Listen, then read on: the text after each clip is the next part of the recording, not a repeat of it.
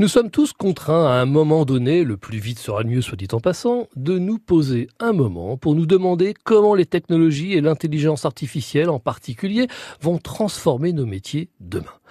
Alors c'était au tour des gendarmes.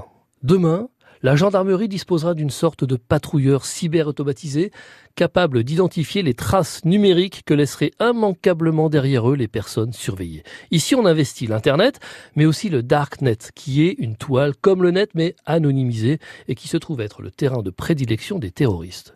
Demain, la gendarmerie sera équipée de moteurs surpuissants, capables de retrouver dans les méandres de l'Internet les images pédopornographiques qui circuleraient quel que soit le volume d'images à explorer.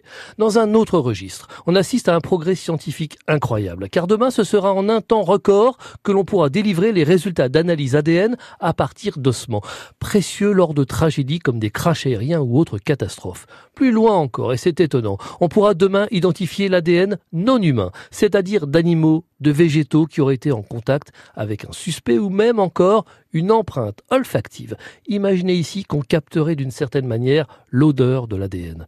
Comme à la télé, les techniciens de l'identification criminelle révolutionnent les modes d'enquête. Plus rien ne sera jamais comme avant. Ici, on applaudit le progrès.